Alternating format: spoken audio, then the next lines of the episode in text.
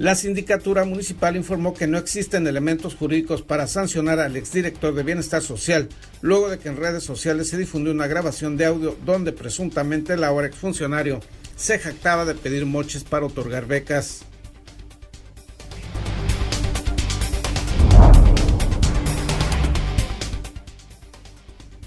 Con una inversión de 37 millones de pesos se realizará la remodelación de la Plaza Cívica de la Patria, obra en la que serán reubicados en otras áreas de ese mismo lugar los monumentos a Hidalgo, Benito Juárez y Venustiano Carranza.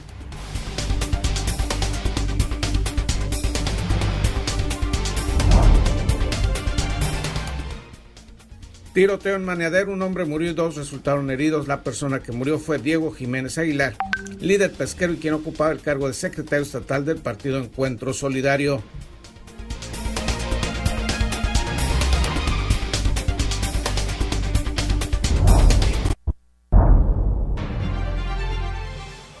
Alejandro Isaac Fragoso López fue electo como nuevo presidente del Tribunal Superior de Justicia y del Consejo de la Judicatura para el periodo 2020-2023 y sustituye en ambos cargos a Jorge Pérez Castañeda.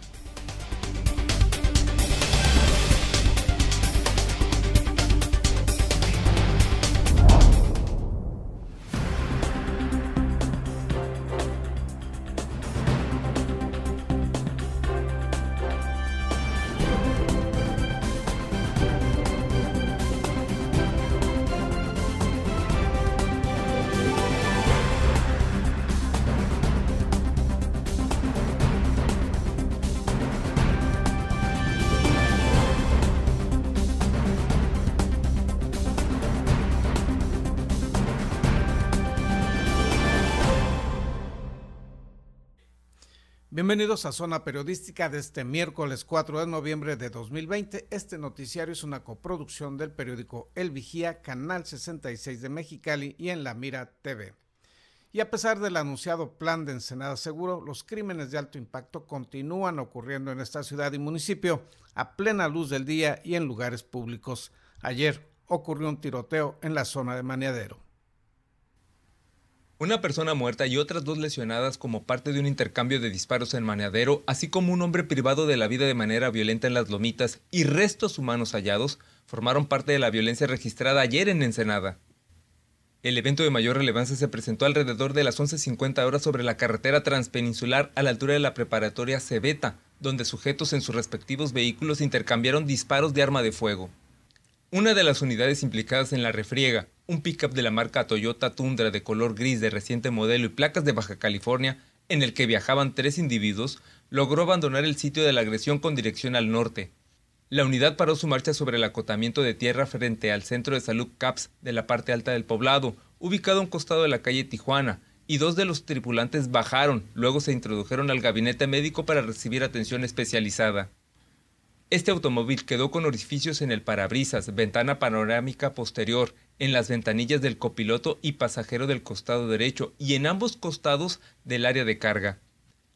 La carretera federal frente al centro de salud fue cerrada a la circulación vehicular por varios minutos por la presencia de la unidad afectada y el oxiso en el interior. El diputado federal Héctor Cruz condenó la muerte de esta víctima, a quien identificó como Diego Jiménez, mismo que el 25 de octubre asumió el cargo de secretario general del Partido Encuentro Solidario. La víctima anterior, un individuo de unos 39 años, fue localizado por la Policía Municipal a eso de las 2.58 horas cuando estaba tendido sobre la calle Mapola entre Araucara y Aguapando de la colonia Las Lomitas.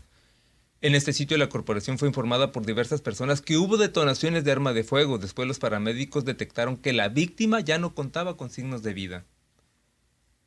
Alrededor de las 8.40 horas, una osamenta al parecer humana fue localizada por la policía junto al libramiento Ensenada a la altura del puente Rosas Magallón, luego de un reporte de la central de emergencias que alertó de restos humanos. Para la Mira TV, César Córdoba. En Mexicali, elementos de la Guardia Estatal de Seguridad e Investigación acusados de integrar una banda de secuestradores fueron consignados. Por el delito de secuestro agravado en contra de dos personas, fueron vinculados a procesos Salvador, Jesús Alberto y Leonardo David, quienes eran agentes activos de la Guardia Estatal de Seguridad al momento de presuntamente cometer el ilícito. La juez Sara Perdomo determinó que las pruebas presentadas en contra de los imputados eran suficientes para dictar dicha medida cautelar y establecer un plazo de tres meses para el cierre de investigación, pese a que la parte acusatoria solicitó un plazo mayor debido a la complejidad del caso. Lo anterior se determinó durante audiencia celebrada por la tarde de este martes en el Centro de Justicia ubicado en Río Nuevo, tras determinarse un receso de varias horas en la sesión programada por la mañana.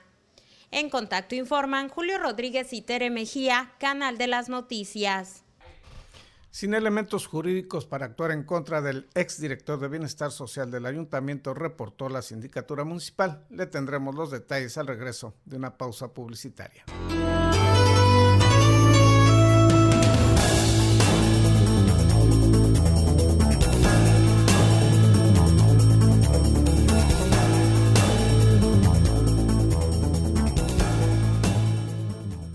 En Daymark Clínica de Ojos ofrecemos un servicio integral a cargo de profesionales expertos en la salud visual. Cuidamos la salud de tus ojos con equipo oftalmológico de última generación, cirugías, tomografías, tratamientos y servicios de óptica. Además, contamos con productos de alta calidad y como siempre, un excelente trato. Acuda a cualquiera de nuestras dos sucursales y confía en la salud de tus ojos en nuestros profesionales. Ofrecemos un amplio surtido de lentes con gran variedad de modelos y tamaños para todas las edades. Daymark, una mejor vista para una mejor vida sin rodeos.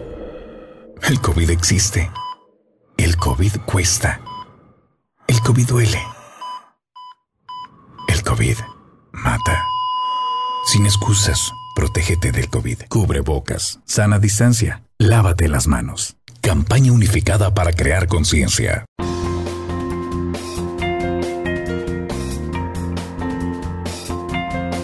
Usa cubrebocas. Puede salvar tu vida la de tu familia y la de todos. Indispensable para salir y sana distancia. Por tu salud, no te lo quites. Salva vidas. Póntelo. Somos periodistas y lo traemos bien puesto. Por tu seguridad y la de todos, usa el cubrebocas siempre. Somos periodistas y lo traemos bien puesto. Si todos usáramos cubrebocas, esto se acabaría. Así es que por responsabilidad con los demás y contigo mismo, usa tu cubrebocas. Soy periodista y lo tengo bien puesto. Cuídate y cuida a los demás. El cubrebocas puede hacer la diferencia. Por favor, utilízalo. Soy periodista y yo lo traigo bien puesto. Prevenir contagios es la meta.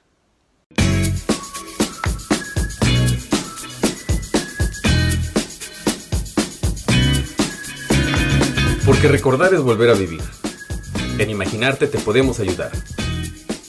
No dejes que tus memorias se pierdan y deja que trasciendan en el tiempo. Ofrecemos el servicio de transfer de audio y video de distintos formatos a archivos digitales. Búscanos en Facebook o llámanos. Atesora tus mejores recuerdos en imaginarte. Carnicería Villavicencio. Quédate en casa y prepara un delicioso caldo res, unas costillas o un buen corte de carne. No te compliques, y haz el súper desde tu casa. Abarrotes, carnes, pollos, quesos, frutas, verduras, te llevamos todo lo que necesites directamente a tu domicilio con Mercado en tu casa. Contáctanos por Facebook y a los teléfonos 646-273-2036 y conoce nuestras promociones. Carnicería Villavicencio, lo mejor de la región a la puerta de tu casa. Hola, soy Gerardo Sánchez García y te invito a ver en La Mira TV, la plataforma digital de Ensenada. Síguenos a través de nuestras redes sociales.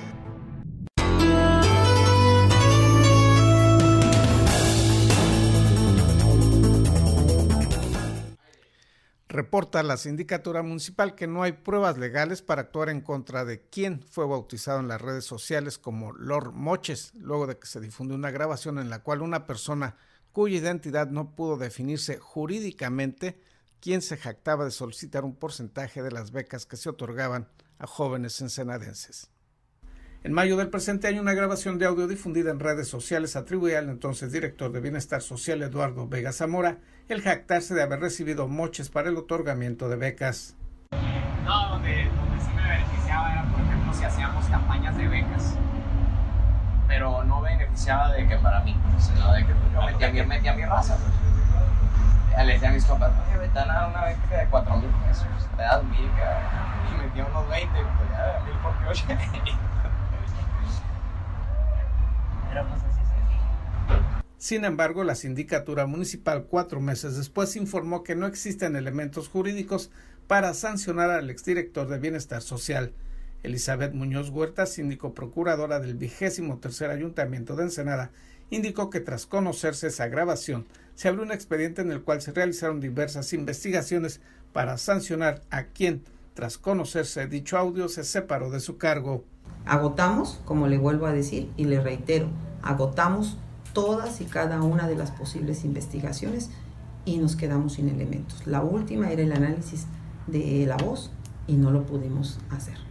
La síndico procuradora aclaró que en la etapa de esa persona en bienestar social no se aplicó por esa dirección ningún programa de becas y en otro periodo que se presumía pudieran haber ocurrido los famosos moches no se encontró evidencia documental o testimonial. Explicó que solicitó a la Guardia Estatal de Seguridad e Investigación realizar un peritaje para confirmar científicamente que la voz que se escucha en la grabación era la del inculpado, pero en esa institución, que cuenta con el equipo especializado para esos análisis, le dijeron que no se podía realizar ese tipo de dictámenes a quienes no fueran miembros de esa corporación. Se agotaron todas y cada una de las pruebas y, y a través de la unidad de investigación, pues se hizo todo lo posible legalmente con lo que se contaba con el audio también se, se analizó y se, pues desgraciadamente, donde acudimos, que fue en Mexicali, a la a Seguridad Pública del Estado, pues nos declararon que eran incompetentes para poder llevar el análisis de este audio, porque solamente están canalizados para, puro, este, para puros policías. Muñoz Huerta agregó asimismo que ninguna persona aportó ningún otro dato específico o testimonio sobre los presuntos moches por lo cual, al no tener sustento jurídico para proseguir en la investigación, se dio por concluida y se archivó la misma. Informó para En la Mira TV Gerardo Sánchez García. Alejandro Isaac Fragoso López fue electo como nuevo presidente del Tribunal Superior de Justicia y así como también como del Consejo de la Judicatura en el periodo 2020-2023 y sustituye en ambos cargos a Jorge Pérez Castañeda. A través de un comunicado del Poder Judicial se informó del cambio de la presidencia de quien representará a esta institución durante un periodo de tres años. Según lo señalado en apego al artículo 38 de la Ley Orgánica del Poder Judicial de Baja California, en sesión extraordinaria, el Pleno del Tribunal Superior de Justicia, integrado por 17 magistrados, llevó a cabo este procedimiento de votación que se realiza en forma secreta con un escrutinio público. El magistrado electo obtuvo la mayoría de votos. El nuevo presidente del Tribunal Superior de Justicia y del Consejo de la Judicatura es magistrado desde 2018, está adscrito a la segunda sala en materia civil y desde 1999 colabora en el Poder Judicial.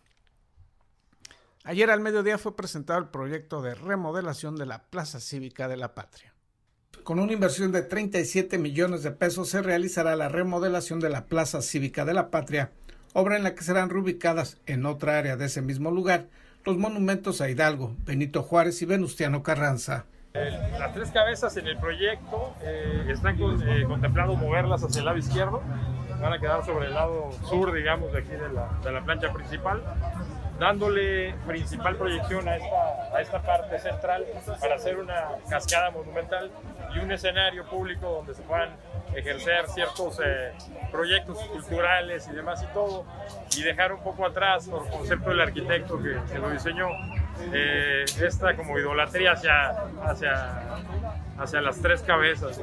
Asimismo, se construirá una cascada monumental de 6 metros de altura, fuentes brotantes a lo largo de la plaza, se remodelará el módulo de atención a turistas y se colocará más vegetación de la que tiene actualmente ese espacio público. El anuncio de la obra fue realizado por el alcalde Armando Ayala Robles, la coordinadora de gabinete Elvia Martínez Santos y el director de infraestructura municipal Jaime Figueroa Tentori. Este último dio a conocer los detalles de la remodelación, explicando que los tres monumentos serán instalados a un costado de donde se encuentran actualmente y en el lugar que ocupan esas efigies se instalará una cascada monumental. ¿Y cómo garantizar que funcionen las fuentes? Porque le digo, de las que existen en la ciudad, ninguna está operando. Así es, no, bueno, obviamente es un tema de, justamente eh, darle seguimiento al manual de mantenimiento que nos van a, que nos van a dejar como municipio y, este, y pues obviamente con eso respetar las garantías que tiene, los vicios ocultos, una vez pasando estos periodos y no hay ninguna falla, eh, pues ya pues seguirán en buen curso, siempre y cuando el municipio le siga dando un buen mantenimiento. Figueroa Tentor indicó que la fecha tentativa del inicio de la obra sería en el mes de enero de 2021 y de acuerdo a lo explicado por Martínez Santos, la inversión forma parte del programa de mejoramiento urbano del gobierno federal, del cual se aplicarán fondos por 250 millones de pesos en siete obras designadas para la ciudad y puerto de Ensenada entre ellas la remodelación de la Plaza Cívica de la Patria, uno de los íconos urbanos y uno de los lugares más concurridos de Ensenada. Informó para En la Mira TV Gerardo Sánchez García. Opositores a la llamada ley Gandaya hablan de la posibilidad de que esta legislación pueda ser abrogada. Los detalles al regreso de una pausa publicitaria.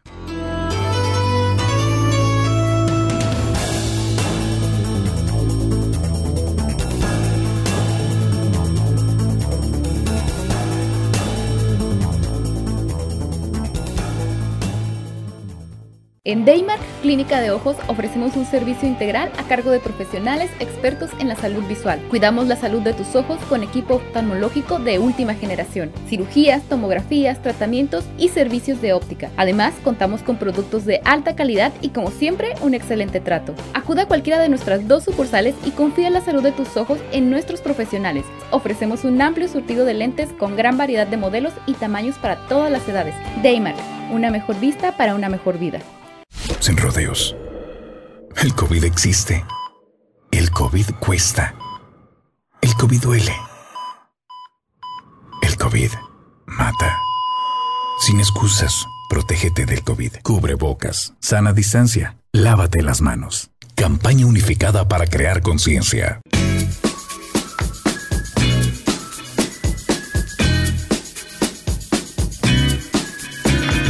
Porque recordar es volver a vivir. En Imaginarte te podemos ayudar. No dejes que tus memorias se pierdan y deja que trasciendan en el tiempo.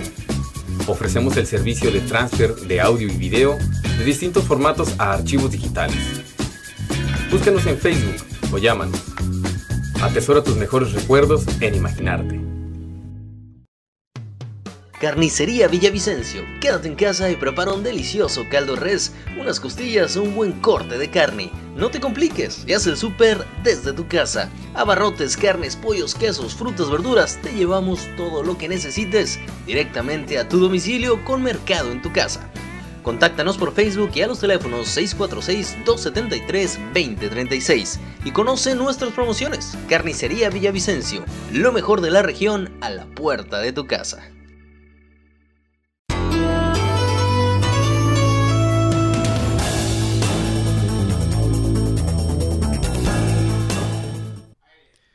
Organismos empresariales, asociaciones civiles y ciudadanos que se oponen a la llamada ley Gandaya, una legislación que permite a una persona ser candidato y funcionario al mismo tiempo, señalaron la posibilidad de que esta legislación pueda ser abrogada al realizarse el referéndum que se solicita en contra de esta legislación.